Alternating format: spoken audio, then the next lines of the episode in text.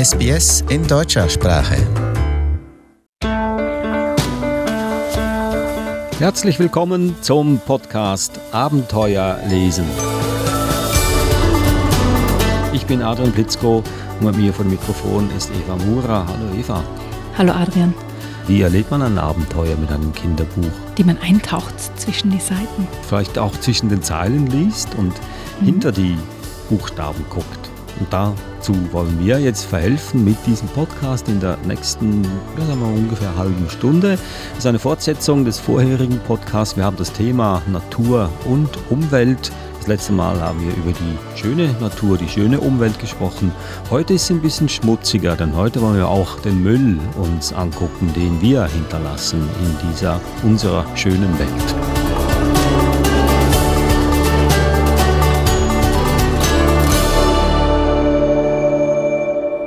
Folgende Bücher hast du uns mitgebracht, Eva. Was wird aus uns von Antje Damm? Das zweite Buch Müll, alles über die lästigste Sache der Welt von Gerda Reit.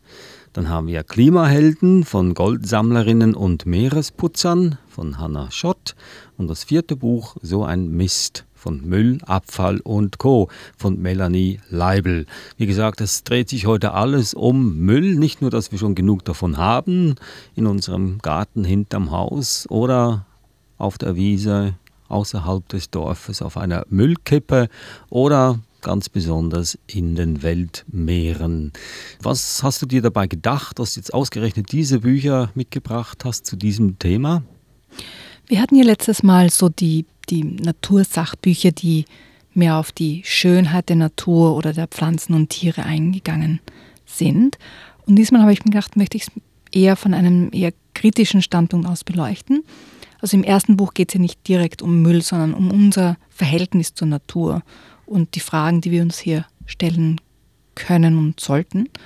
Und dann die anderen drei Bücher, da geht es wirklich um den Müll, aber auch aus verschiedenen Perspektiven. Also einerseits aus rein Sachbuch informationmäßiger Seite und dann von Klimaaktivisten oder was zum Beispiel auch Kinder als Aktivisten tun können.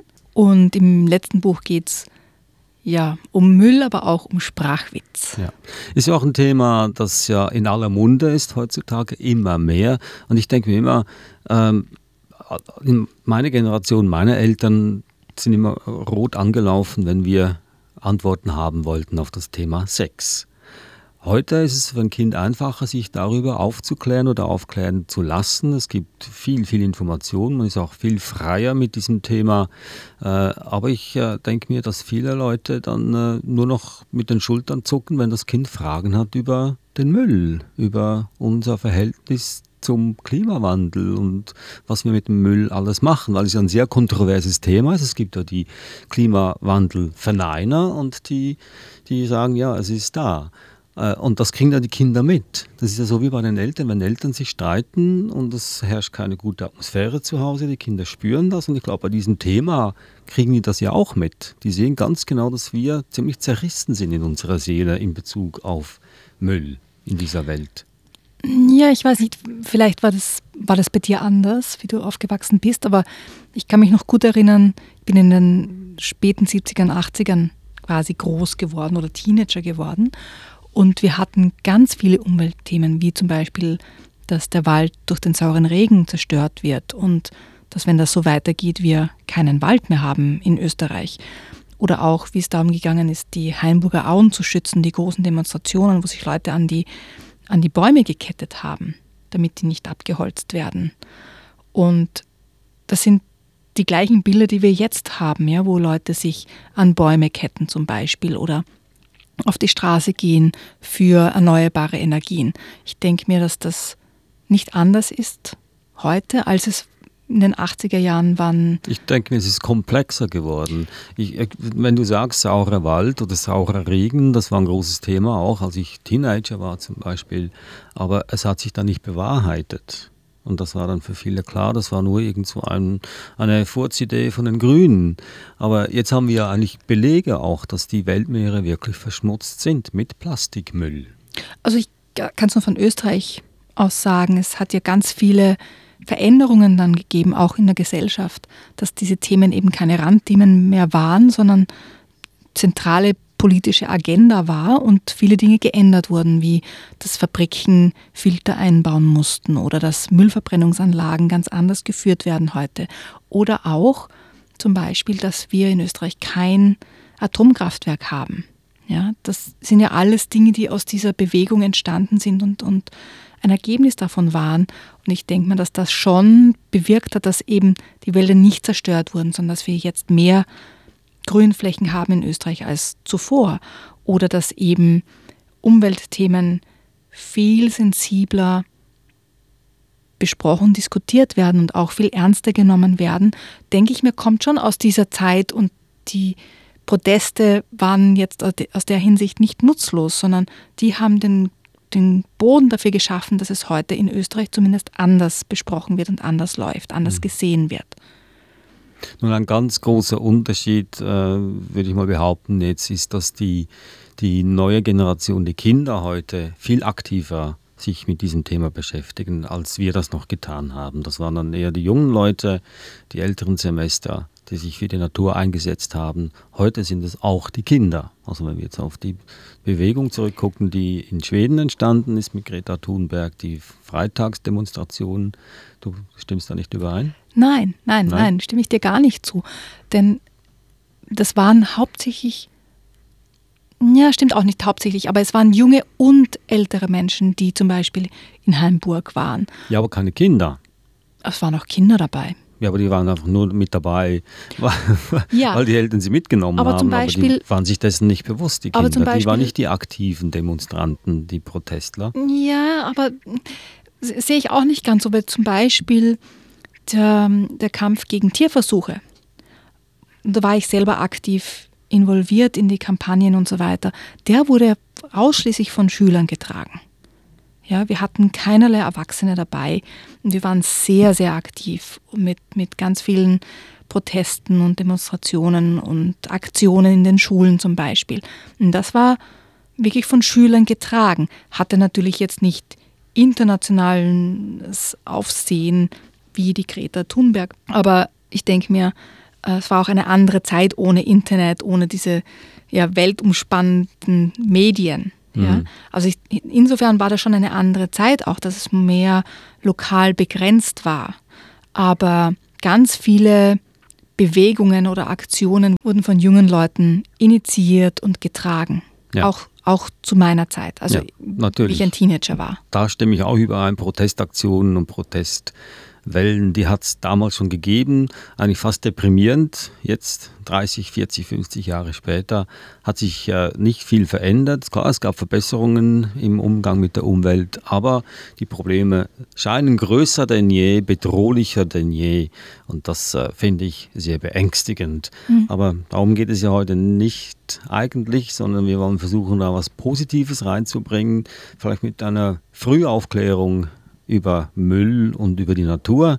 Und da fangen wir doch gleich mal mit dem ersten Buch an. Ja? Mhm. Ein provozierendes Buch. Was wird aus uns von Antje Damm? Ja, Antje Damm stellt in diesem Buch einfach nur Fragen.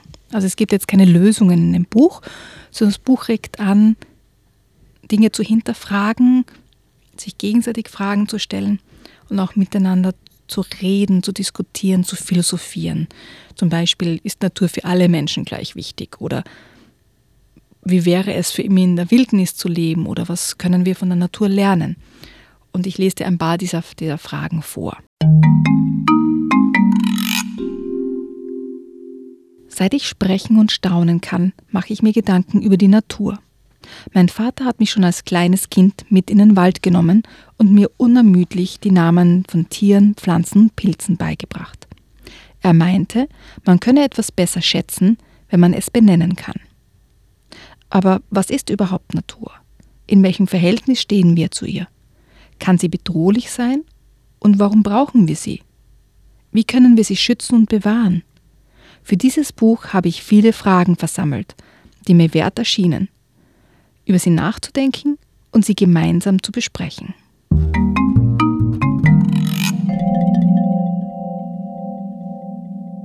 Und sie beginnt mit ganz einfachen Fragen, wie zum Beispiel, wie ist Leben auf der Erde entstanden? Ja? Also diese Frage, die steht dann einfach auf der, ein, auf der einen Seite. Seite. Und auf der anderen Seite gibt es ein Bild mit dem Pantoffeltierchen. Ja, und Ja. sonst gar nichts. Also mit einer ganz kurzen Erklärung dazu, was ein Pantoffeltierchen ist. Zum Beispiel gibt es dann eine Doppelseite. Ist Natur überall? Man sieht eine Stadt mit den Hochhäusern und auf der anderen Seite eine Gebirgslandschaft, ja, die ohne Bäume einfach da ist, sozusagen. Also wirklich ein, ein Gebirge. Beides ist grau. Was bedeutet das jetzt für die Natur? Ja, ist das auch Natur, wenn da nur Felsen sind oder nur Häuser oder ist das nicht Natur? Finde ich eine spannende Frage, weil sonst denkt man, wenn man Natur denkt, denkt man meistens an etwas Grünes. Aber das Gebirge ist ja auch Natur. Ja, die Wüste ist auch Natur. Genau. Ja? Oder die Frage, brauchen wir die Natur wirklich? Da sehen wir ganz viel Plastikspielzeug zum Beispiel. Und auf der anderen Seite ganz viel Gemüse und Obst in Gläsern und in Dosen. Ja? Brauchen wir Natur überhaupt? Brauchen wir frische Nahrungsmittel? Oder ist Technik schlauer als Natur? Sehen wir ein ganz ein tolles Spinnennetz und Netze über einer Arena, einer Sportarena. Ja, also es sind immer diese Vergleiche zwischen Natur und vielleicht nicht Natur oder doch nachempfunden der Natur. Also es ist immer diese, diese Frage und dieser Zwiespalt, was ist jetzt Natur oder was brauchen wir als Natur? Hm, Also man wird mit diesen Fragen nicht ganz alleine gelassen. Es gibt da schon ein paar Hinweise dafür, in welche Richtung man denken könnte.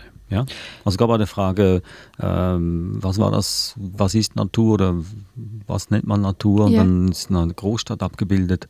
Das gibt ja schon mal eine Stütze, Ja, auf in jeden welche Fall. Richtung man Ja. denken soll. Also die Bilder helfen dabei, die Diskussion anzustoßen oder regen zur Diskussion an. Es ist nicht nur eine weiße Seite mit einer Frage drauf. Ja. Nein. Da könnte man ja stundenlang drüber reden, wenn man das möchte als Familie mit seinen Kindern. Und das verlangt aber auch von den Erwachsenen, dass man eine gewisse, eine gewisse Kenntnis hat über die Natur, dass man so gewisse Grundlagen doch hat, damit man auch äh, sachgerechte Antworten geben kann. Ich weiß nicht, ob es da sachgerechte Antworten gibt, aber es ist auf jeden Fall von Vorteil, wenn man quasi ähm, offen ist zur Diskussion. Und ich denke mir auch, dass diese Fragen zu unterschiedlichen Zeiten unterschiedlich beantwortet werden können oder anders diskutiert werden können, wenn man zum Beispiel neue Erkenntnisse hat oder wenn andere Dinge wichtig werden im Leben. Hm. Würdest du jetzt hier die Kinder einfach frei reden lassen und ihre Gedanken und Ideen im Raum stehen lassen oder würdest du das als Erwachsener auch ein bisschen lenken und versuchen, eine reelle Antwort darauf zu finden? Das kommt wieder auf, auf das Kind an, auf das Alter, auf die Entwicklungsphase des Kindes. Also ich denke mal, das ist wirklich ganz was Individuelles. Ob man jetzt rein philosophiert und nur die Gedanken spielen lässt oder ob man es in eine gewisse Richtung lenkt und sagt, okay, jetzt schauen wir uns das Spinnennetz an und schauen, was es, was das zum Beispiel für die Technik auch bedeutet. Wir wissen ja heute, dass ganz viel Technik sich Dinge aus der Natur abschaut und versucht, das nachzubilden und oft kläglich scheitert daran. Ähm, und da könnte man dann noch weiter schauen und wenn das Kind Interesse daran hat, Google sagt einem ja viel. Ja.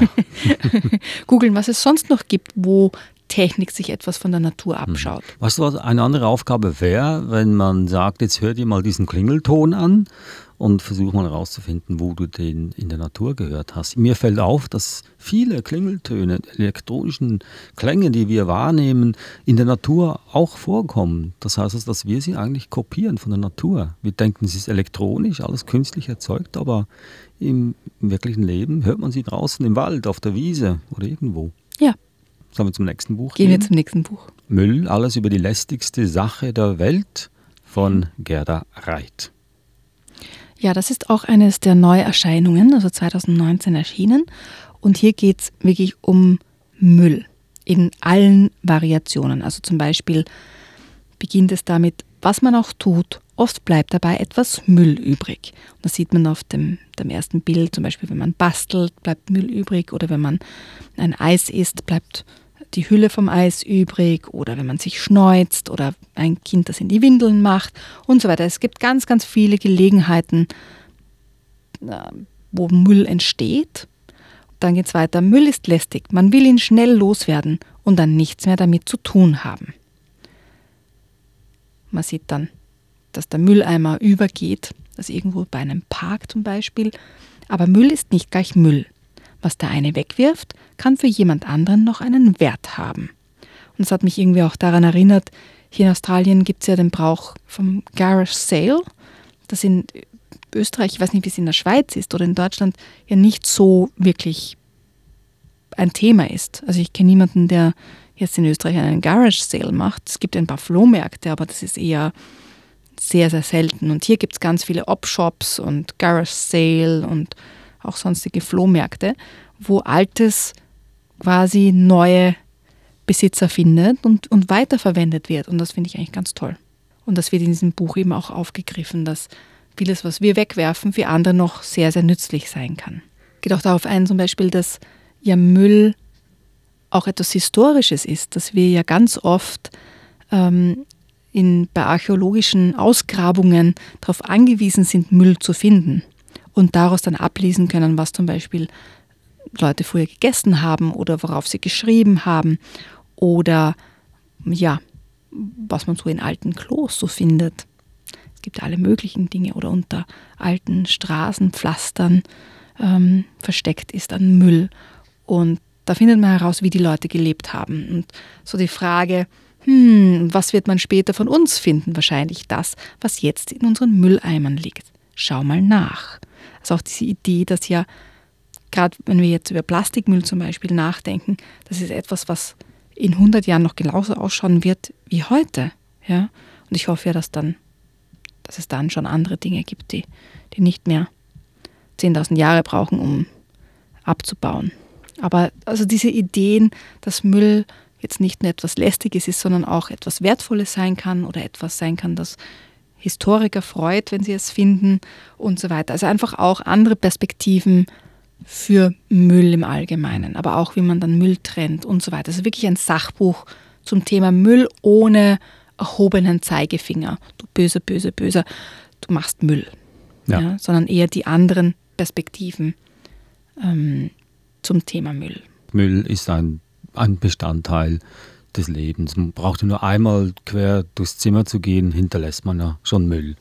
Okay, ein, ein äh, Sachbuch, das die Augen öffnet und dann einen vielleicht hoffentlich etwas bewusster macht, wie man mit Müll umgehen kann und sollte und wie man auch Müll vielleicht vermeiden könnte.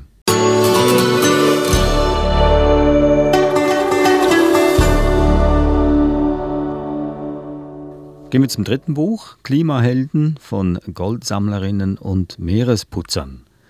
Das äh, klingt dann schon eher etwas äh, nach erhobenem Zeigefinger. Es geht eher um junge Aktivisten. Auch eine Neuerscheinung, wie ich sehe, auch erst jetzt äh, im Monat Februar erschienen. Ja, also es sind alles Neuerscheinungen, letzte Woche und diese Woche, ähm, weil ich mir gedacht habe, da kommen so viele tolle Bücher im Moment auf den Markt. Und das sind jetzt keine Klassiker noch, aber viele haben, denke ich mir, das Zeug zum Klassiker zu werden. Ich finde die Einleitung zu diesem Buch auch ganz, ganz toll geschrieben, deswegen lese ich sie dir jetzt vor. Warum ich dieses Buch fast nicht geschrieben hätte, aber jetzt froh bin, dass ich es doch getan habe. Es gibt Wörter, die muss man nur einmal kurz hören und schon hat man gute Laune. Schokoeis ist so ein Wort oder Hüpfburg. Und es gibt Wörter, die muss man nur einmal kurz hören und schon hat man schlechte Laune. Zimmer aufräumen zum Beispiel oder Fahrrad putzen. Ja, das ist wichtig, sowas muss sein, aber man hat nun mal keine Lust. Zu welcher Sorte Wörter gehören eigentlich Klima, Umwelt und Klimawandel? Für mich gehörten sie bisher immer zu den keine Lust Wörtern zu diesen Ja, ja, das ist wichtig und man sollte sich drum kümmern Wörtern. Gute Laune haben sie mir jedenfalls nie gemacht. Und dann wurde ich gebeten, dieses Buch zu schreiben. Ich musste mir die Antwort nicht lange überlegen. Nein. Dann dachte ich doch nochmal drüber nach. Das Thema ist wichtig und auch Kinder sollten sich schon damit beschäftigen. Aber ich selbst, ich möchte das nicht, weil das alles so traurig ist. Die Erwachsenen haben jahrzehntelang Mist gebaut Und jetzt sieht es für die Kinder düster aus. Das Eis schmilzt. Die Eisbären und Pinguine leiden. Und so weiter und so weiter. Macht es jemandem Freude, darüber ein ganzes Buch zu schreiben und dann auch noch eins für Kinder? Mir nicht. Weil ich neugierig bin, habe ich doch angefangen zu lesen und zu googeln. Nur mal probehalber. Wie ist das eigentlich mit dem Klima genau? Und wie geht es unserer Umwelt? Wird es überall immer nur schlechter? Ich war mir sicher, dass ich richtig schlechte Laune bekommen würde, wenn ich mich damit beschäftige. Ungefähr so, als würde mir jemand an einem dunklen Wintertag auch noch eine Sonnenbrille aufsetzen. Aber, Überraschung, meine Laune wurde immer besser. Und wisst ihr warum? Weil ich beim Googlen, Lesen und Videos gucken auf wunderbare Menschen gestoßen bin. Und auf geniale Ideen. Auf Leute, die all ihre Energie aufwenden, damit es unserem Planeten gut geht. Erfinder zum Beispiel, die verrückte Ideen haben, die eine Sache x-mal ausprobieren, bis sie eines Tages wirklich funktioniert. Oder Leute, die sich fragen, wem die Natur eigentlich gehört und wer das Recht hat, sie zu verändern. Die sich schlau machen, welche Gesetze es gibt und die sogar vor Gericht ziehen, unserem Planeten zu helfen. Und diese Leute sind längst nicht alle erwachsen.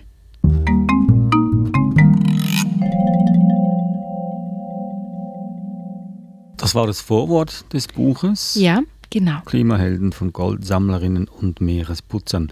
Die meiste Zeit dachte ich, hm, die ist schlechter Laune, das hört sich sehr deprimierend an. Ich weiß nicht, ob ich da mich durch das Buch durchkämpfen möchte, aber doch immerhin hat es uns einen Lichtblick gegeben, dass es um Menschen geht, die alles daran setzen, diesen Planeten vor dem Untergang zu retten. Ist das so? Also was wird da hier vorgestellt im Buch?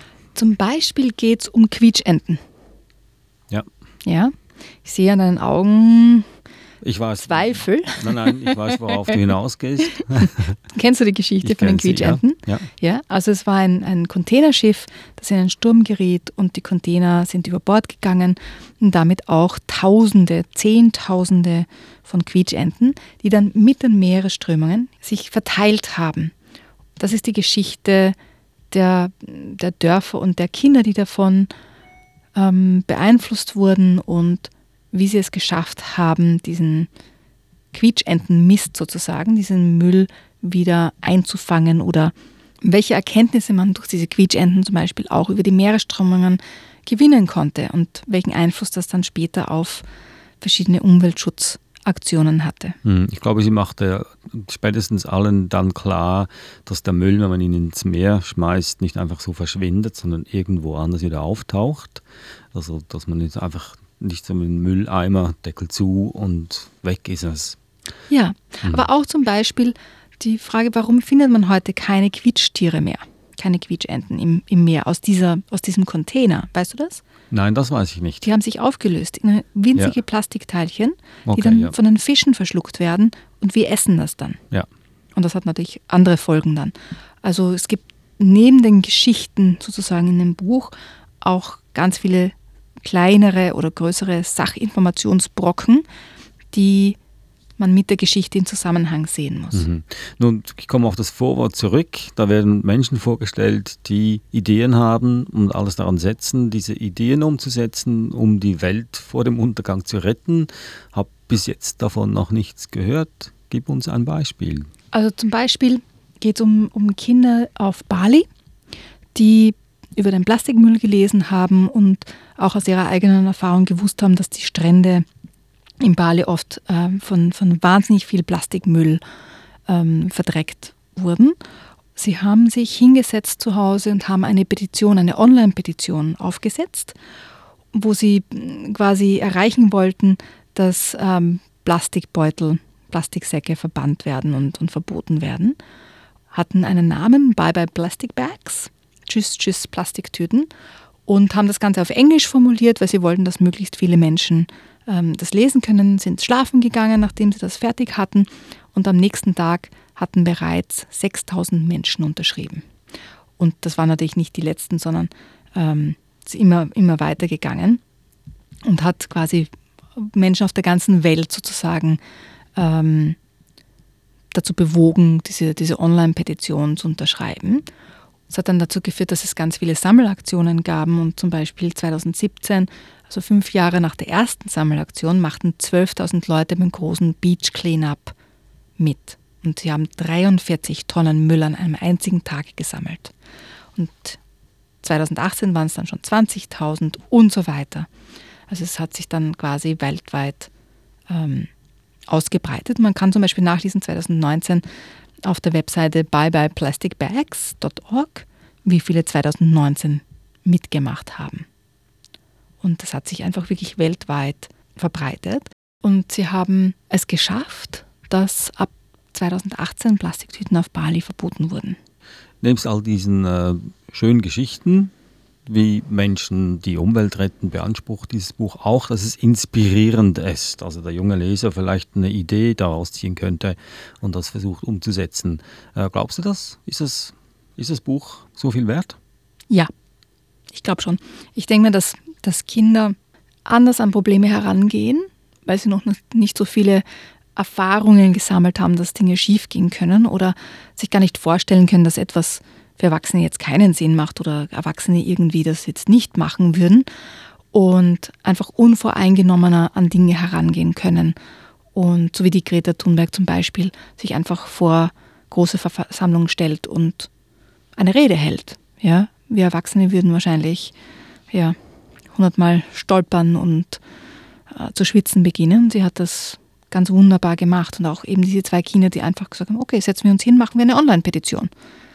Als Erwachsener würde man fünfmal drüber nachdenken, macht das Sinn oder bringt das überhaupt etwas und so weiter. Also es denke ich mir schon wichtig. Äh, ich denke mir, Erwachsene, die Aktionen machen, das ist wichtig. Und Kinder, die Aktionen planen und durchziehen, ist wichtig. Ich denke mir, beides hat, hat Platz und beides hat seinen Sinn.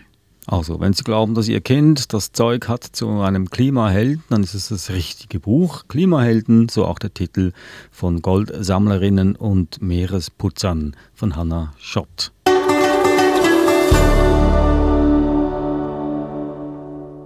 Gehen wir zum letzten Buch über. So ein Mist von Müll, Abfall und Co. Also schon wieder Müll. Schon wieder Müll, ja. Mhm. ähm, das ist ein ganz entspannendes Buch.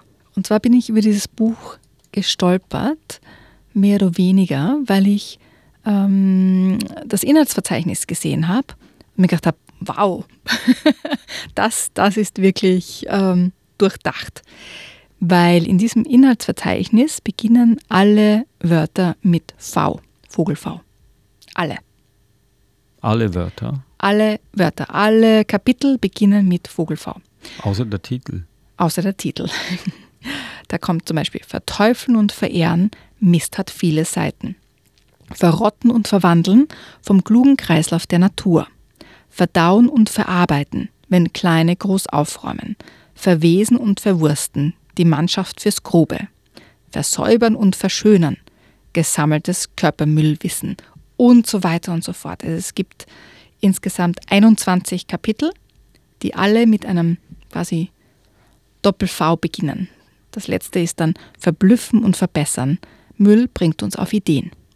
Und das hat mir so gut gefallen, dass ich dann begonnen habe zu lesen. Was mir einfach wirklich gefallen hat, war dieser Wortwitz und auch mit Humor an Müll heranzugehen. Jetzt wieder nicht nur mit erhobenen Zeigefinger, sondern Müll als etwas Ganzes zu sehen, nicht nur als etwas, das, das grauslig und schmutzig ist. Weil es haben ja auch ganz viele Wörter in unserem Alltag mit Müll zu tun. Zum Beispiel ähm, an der Sache ist was faul. Ja, das kommt aus der Müllsprache sozusagen. Oder das ist vielleicht ein müffeliger Typ. Oder blöde Schrottkarre, ja, wenn das Auto nicht funktioniert.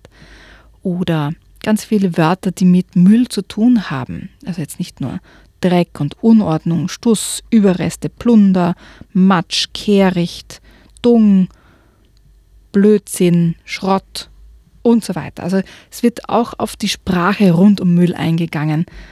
Was liest du da für einen Schrott? Das geht dich einen feuchten Kehricht an. Also ganz viele Sprichwörter, die wir haben, drehen sich um Müll im Grunde, ja. Und das habe ich einfach wahnsinnig spannend und lustig gefunden.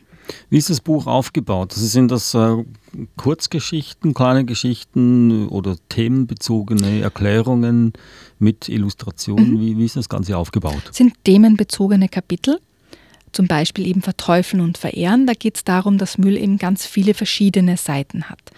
Etwas, das, das Dreck ist, das wir weghaben wollen, aber auch etwas, das wertvoll sein kann, weil es ja in den Kreislauf der Natur eingebunden ist. Zum Beispiel der Kot von Tieren ist ganz, ganz wichtig für den Boden. Und insofern etwas Wertvolles, nicht etwas, das man wegschmeißt. Ja, und im nächsten Kapitel zum Beispiel geht es um Verrotten und Verwandeln. Also zum Beispiel, dass ähm, die Natur keinen Müll kennt. Egal ob auf dem Land, im Wasser oder in der Luft, was abfällt, wird bereits sehnsüchtig erwartet. Es ist Nahrung für zahlreiche Lebewesen und Pflanzen, für deren Überbleibsel es wiederum Abnehmer gibt. So wird alles Teil eines Kreislaufs, in dem auch der kleine Rest seine Verwendung findet.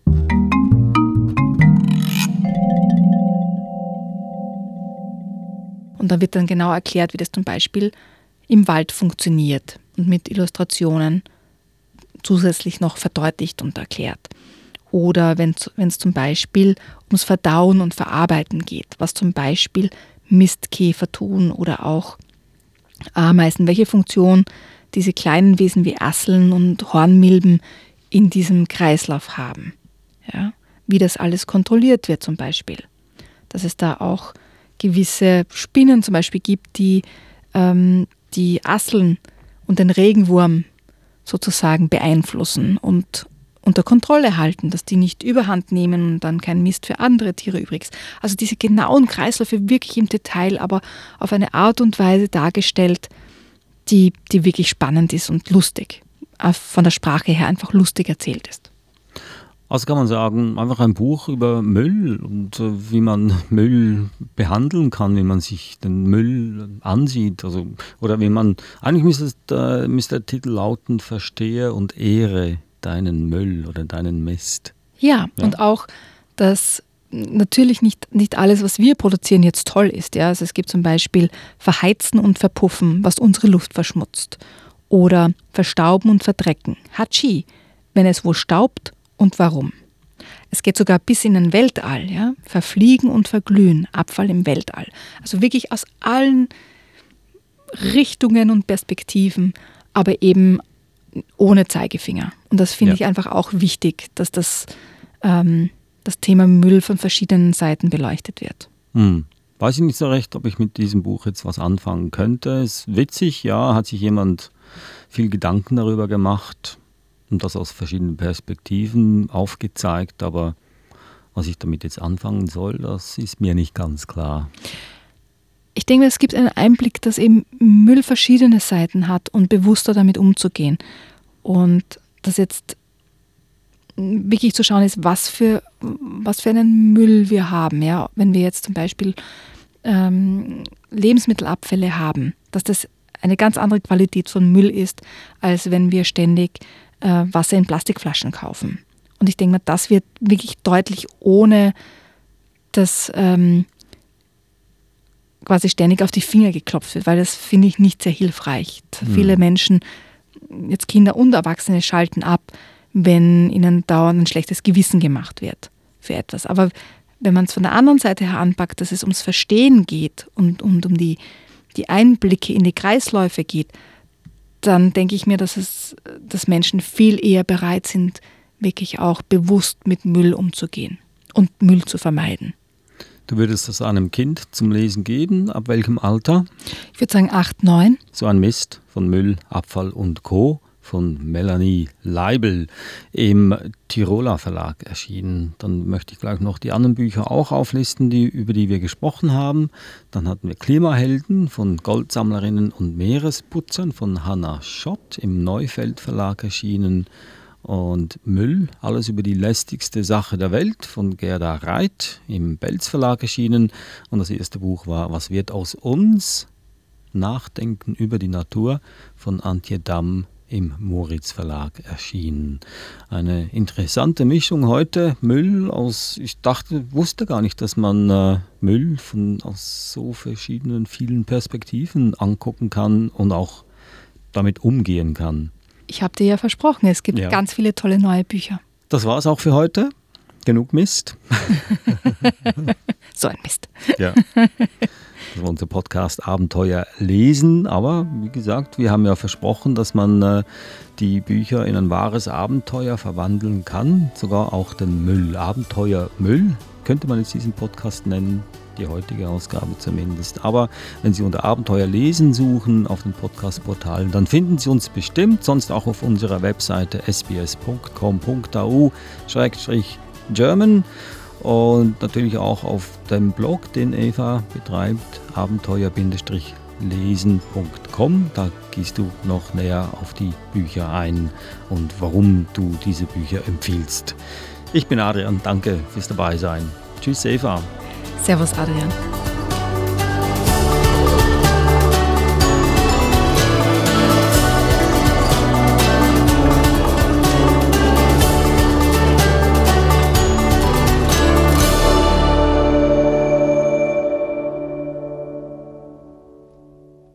Kommentieren Sie unsere Inhalte, liken Sie uns auf facebook.com/sbsgerman